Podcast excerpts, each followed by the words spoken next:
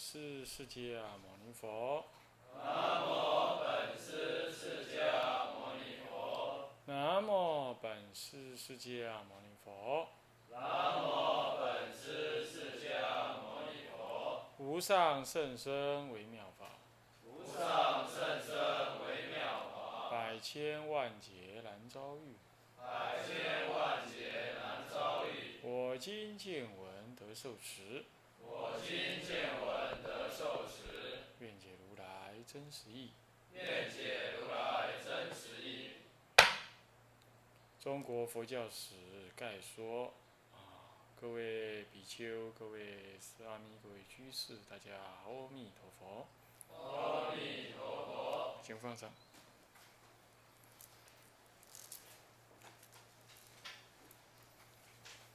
好，我们上一堂课呢，呃，正式的将这个，哎，佛教史的这个分歧大要呢，跟大家介绍完毕。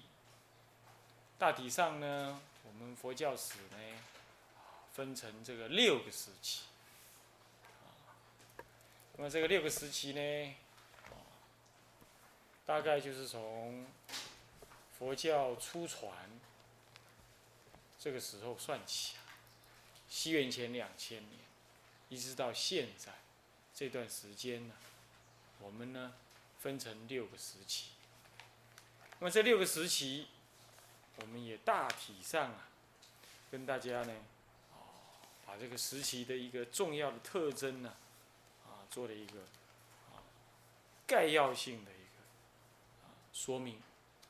那么现在呢，我们就是依着这个旗呀、来跟大家呢，就重要的史实做一个什么概念性的一个提醒。对，这些都是概说，既然叫概说，那怎么讲就是一个概念性。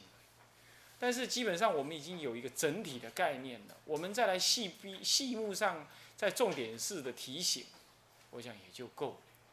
好，那给大家有个对佛教史有一个，虽然不是说很深入、很精细，但是有个大体的概念，对一个出家人和修道人来讲，其实也就可以了。啊，抓住重点。我们并不是说佛教史这样。那么现在呢？我们就要提到说，第一期啊，所谓的传入接受期。传入接受期呢，差不多在西汉的啊末年呐、哀帝元寿元年，西元前两年呐、怎么一直到东晋的末年，罗什大师入中国这段时间。我们回忆一下呢，那个时候的时期，名称之所叫做传入接受期啊，就是这段时间前后啊。四百余年了，中国面对一个全新的，而且可以说是强势文化的，而且中国人完全不清楚的一个一个一个强势文化的进入，而且这个文化呢是直接怎么样？直接形成你的一种生活规范。对中国人来讲呢，他也很习惯于这接受新的看、新的概念、新的看法。这可以从今天台湾。这么强大的哈日、崇美，啊，这个这个这样来看，你现在要去录影带租赁店里头去看一下，哎，什么？现在有个什么很有名的百百百什么百吉达啊，百事达，对吧？你进去看一下，他号称说，如果让你借不到骗子的话呢，他愿意怎么样怎么样，表示说他骗子相当多。好，你进去看一下，你看你能借到几支？台湾人演的电影借不到，全部要不就港仔、港人演的，要不就是美国啊，这大部分都是美国，是吧？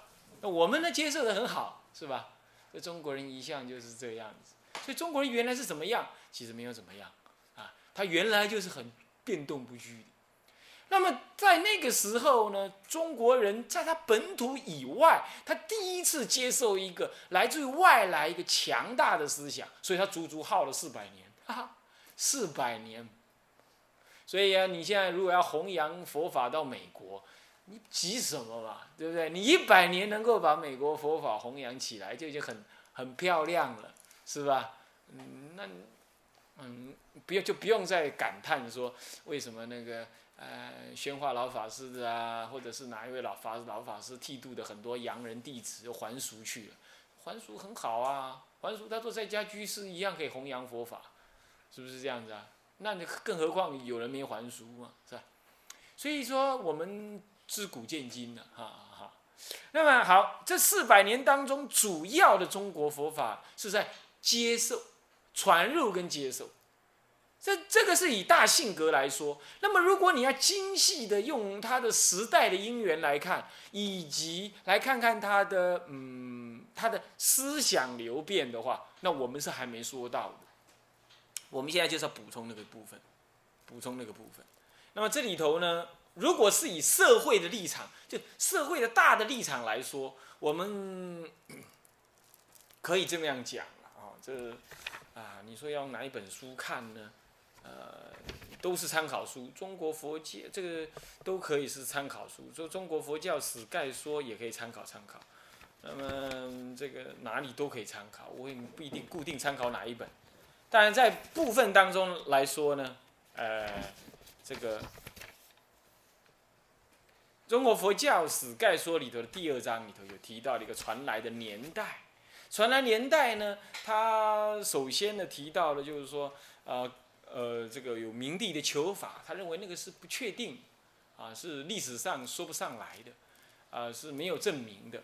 但是呢，早期我们的出家人，比如应顺老法师，他是认为那好像是可信的。那么我们这样来看吧，就是说，如果要确实的说那个是明帝去派人去求经，这个说的未免严重了一点。我相信就派人去求经，恐怕以一个朝廷的立场去这样做。是日本人，他考察中国的历史信史来看，是真的看不到这样说明。他认为这个很难说有这样子。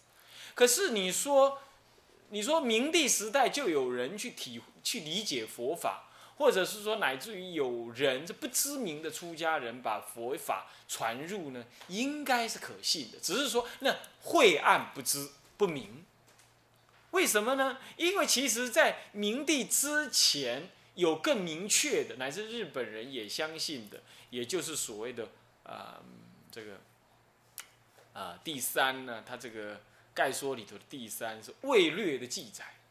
这魏略的记载里头呢，确实引到了什么呢？引到了一段文，提到了这个呃元寿元年的时候，西元前二年呢，有那个博士弟子景如从大肉寺的使者依存当中口授浮屠经。浮屠如不打，就是佛陀经了，就是佛经了，啊，佛陀经。那么要这样讲的话，依存本身就是一个使者。那为什么说？那所以说朝廷，你说朝廷派使者去去求佛经，其实是可能是咱们中国人讲的严重一点。反而是倒过来说，是他们的使者来对我们的博士弟子，就是国家研究院，就中央研究院的学者、研究员呐，怎么样，传达了那个时候这中国所没有的学术思想，也可以这么讲。这点是信史当中明显的，日本人也接受的。这样子，那是已经在西西汉末年。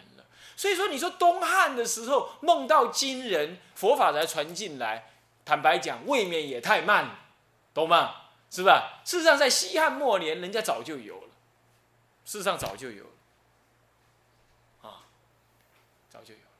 但事实上呢，这个应顺老法师他本人呢，他又引了一段文呢，事实上他更推到西元前二十六年，更早的时候呢，其实就已经有提到一个。《列仙传》里头提到佛经这件事情，明白的提到佛经这两个字，各位想了解吗？换句话说，在西元前二十六年的时候，已经明白的有文献记录到佛经这两个字了。那可见，哎，文献都落入记录，这绝对的可以这么讲，就是佛法传来一定在在你文献落入记录更早，这样懂意思吗？懂意思吗？你比如说，现在有没有教科书讲说这个啊啊？我粉生气没有，不会这样。有没有？你会不会在看白话文里头看到我我粉生气粉呢粉，还有呢那个我们青龙寺呢，再再往下走一点呢，就是到了那个啊恒春，啊不不不，鹅銮鼻，鹅銮鼻那里呢，接近鹅銮鼻那里呢，这个南湾那一带有一个叫做有一个叫做这个这个这个这个星际码头。那他在我们的横村那，我们车城那里就有个大招牌，上面写个“星际码头，足足走，知无足，足足走”。这对中国人来讲是相当讲什么东东嘛？是不是？我们说想什么东西，但是我们现在也不说，我们说讲什么东东。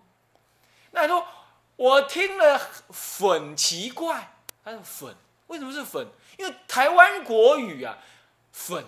我们才会讲成粉，很奇怪是标准说法，但是他会讲成粉，这个粉还不会讲成，还不会写在白话文的什么教科书里头，但是三十年之后可能就会有，为什么？因为我讲，我这样讲，我这样讲了，录下我这段文的人，他就会这样，那就会透过电视传出去，那就转转传，三十年之后呢，它就变成什么？变成一个很的另外一个转词，叫做粉。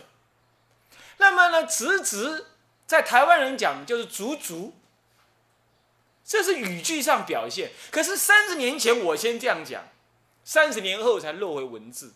你知道文化的发展是这样，懂吗？所以说，二在西元前二十六年就已经有佛经这两个字，显然西元前二十六年更早之前就已经有佛法传入，这是绝对可以肯定的。这点知道了吧？好，传入的时间是这样。那请问传入的方法又是怎么样呢？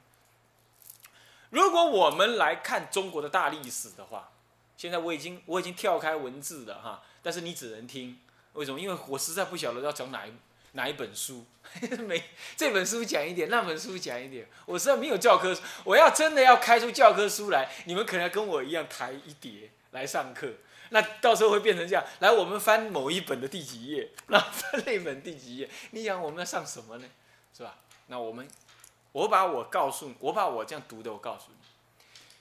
其实，在经典，在很多人的考据里头，我们后来会发现，如果佛经，我们如果谈中国什么时候接受佛法，大概在西元前二十六年，也就是西汉末年的时候，肯定那个时候佛法已经大大的流传在民间。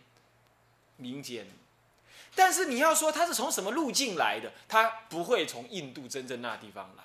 为什么？交通主角的太厉害，咱们跟印度隔着丛林，隔着喜马拉雅山，隔然后隔着海洋，我们不可能从印度直接来。然而，我们可能隔着，我们可能透过什么西域？所谓的西域，就是现在的新疆，还有西藏这一带，好，还有呢这个陕西。那一带叫做西域，叫做西域，陕西的一边啊，陕西不长长的吗？横的长长的吗？对不对？它的靠西边那边，为什么呢？因为在汉朝的时候啊，汉文帝、武帝，他开疆辟地啊，乃至于这个派张骞出使西域，他就打通了什么呢？打通了这个这个。中国跟西域之间的那个关系，那么打通了中国跟西域的关系，也不过是打通了这个这个什么长安文化，长安文化跟陕西边边，然后呢，一直到新疆，一直到这个呃这个呃西藏这一带，还都没有越过什么丛岭，啊，越过这个大兴安岭，没有越过喜马拉雅山，都还没越过，也就都还在山的这一边。但是就在这个时候呢，北方的蒙古人，现在我们讲蒙古人，也就是所谓的匈奴人呐，他呢也也去侵扰了西西域的的种族。那个时候有个大的种族呢，是臣服于汉汉朝的，有大肉氏国。大肉氏国因为受到了这个这个匈奴的侵略啊，他呢也就怎么样，越过丛林。越过丛林，丛林其实是喜马拉雅山的一个，我们可以看说一个支脉哈，它不不不不算是支脉，它应该是在这个新疆省中间的一个大的一个山，它越过了丛林之后，一直往这个它的东南方呃西南方跑，然后就越过了喜马拉雅山的尾端呐，那结果进入到什么？进入到了当时中。大肉氏讲的大夏国，然后呢再往那再往北印度去，结果呢就统治了北印度，建设了什么贵霜王朝。那么因为他是从西域到印度建立，乃至于他他在中国被匈奴人打败，然后匈奴人又是被汉人打败，啊汉人呢汉人打匈奴，匈奴的打打大肉市，大肉市去打大夏，大夏又去大西不是又又去跟大夏结合，然后又跑到什么，又去打印度，然后又去印度建立，所以丁西关野西野西关蹦基，然后一路打下去，就是就怎么样，就打打打打打打。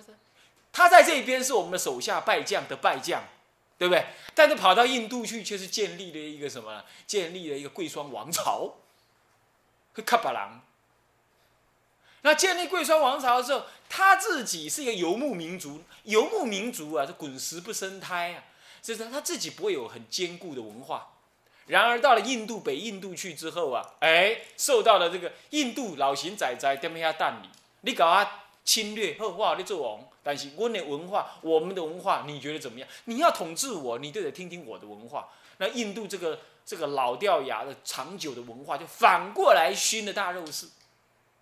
所以这个这个这个大肉市，他当然不会全部都跑光，对不对？他还有那个祖宗族还留在西域，对吧？那么他们就会，比如说爸爸打打打打到印度去，总是会写个 email，不，没有 email，会写个信，怎么样？千里迢迢回到大肉市这个西域这边来，然后说哦，我现在这里有什么文化了，什么什么的，他们互相流传流传之后，哦，那里的文化咚就又跑回了什么了西域来了。那么汉文武帝呢，出写派张骞出使西域，打通了中国跟西域的关系。那么呢，他又往北去打匈奴，匈奴又打大肉氏，大肉氏又跑到印度，所以印度呢，印度又跟什么西域建立了什么文化关系？所以印度跟西域建立文化关系，张骞跟西域建立文化关系，啊，就变成了中国跟西域，西域跟印度全部通了，这条路全部通了，所以他们也就经过这样子的经商的关系，所谓的丝路就是这样打通的。你以为？商人真的这么厉害？不是，是为了活命，懂吗？你打我，我就酸。那一东跑西跑，本来好好的不会乱跑，现在有人追我就乱跑，一跑跑到这，哎，这里有个有个有个世外桃源，那他就记起来了。有了，原来有这条路，西域的丝路是这样跑出来的，你懂吗？就这样子到了天竺国，天竺就是印度国，知道意思吧？啊，这条国一直到北宋都还通着的，啊，云州大儒侠史艳文就是演那个时候的事，啊，我们是现实跟什么的戏剧合在一起想，就是演那个时候的事，所以那个时候呢，都把西域想成什么？西域跟印度想成妖生来源之处，有没有？什么妖精啊，武功高强。为什么？对吧？那个地方都是很神秘的地方，就是它在反映那个时代的感觉，你懂意思吗？好，然后呢，反映什么？反映那那个妖僧呢，结合了西南民族要来侵略大中原汉人，那么就以汉人文化来什么抵御外辱，这当中就有好多忠孝节义的故事就演出来了，就这样子的，懂吗？这是在这种背景底下，而事实真的存在。佛教我说过，它离不开人类真实的舞台，所以也唯有这样打通了之后，怎么样？哎，佛教才有机会传入嘛。大肉氏回从印度回来，回来的时候就回到了西域。那张骞打通西域，那中国人就跟西域关有关系。然后有一堆什么呢？在本国做生意不能成功的，他就会像我们台湾人做生意做不成功，跑到美国去什么？去什么？去什么？我们说不是移民，那叫做跳机，对不对？跳船儿，是不是就跳在那里就做成隐性移民，对不对？在那里什么卖中国臭豆腐，是不是？就搞洋搞那个什么搞那煮的吃的，就像落地生根，对吧？再不就是什么打输人家了，被人家带一堆人带到美国去，有没有？当时美国的铁路都是台湾的什么？不，中国人的什么？嗯，劳工有没有？那个广东人啊，去那里造。是不是这样子啊？那美国的矿都是什么呢？都是非洲的什么民族去黑黑人去那里挖的。OK，就像这样，然后他们一定会回到祖国来，对不对？就把那个文化也这样传来。这样的情况，其实在汉朝、在东啊、在西汉的时候，肯定就已经在沟通了。这是就实实路途传递上，我们配合历史来看，我们就看到哦，佛教的传递原来是这么明白的，讲清楚了吗？接着我们再来看，但是这个并不意味着佛法传入，它只是形成一种宗教文化，一种人生，一种人生的一种很很平白的、很很怎么样、很草根性的那种文化传进来。什么叫草根性？什么叫草根性？你们真正过过生活没有？生活是怎么样？生活就是真实的在那里爱，在那里恨，在那里痛苦，在那里打滚过之后，你会跟这块地方，你你你会有你的办法活下去，你会跟周围产生一种很真实的那种生命的互动。这种互动使得你呢有机会去跳开来，来看到这个人生的这种百态。这样子的情况，你才会看到那个他的草根性的。或许当时人并没有他自己知道他有那个草根性，但是我们来看那个时候的佛教，其实只是人生的一个什么一个生命的依准而已。当人呢生活很恐惧的时候，他会拜拜啊，求什么样啊？那哎，你你那个中国人，中国人也会有恐惧，他也会拜拜。你说你拜的机人很管用，好，我也来拜一拜。就这样子，只要管用，大伙儿都会拜，对吧？这里头无关乎佛法好不好，或者佛法是啥子，没有管这个，没有管这个，这个才会更入人心。在大学教在大学教室里头讲的那些佛法的深深微妙之见，哼，只有极少数人在那听。要不今天有电视，我们今天所讲的东西也只有少数人在这听而已，对不对？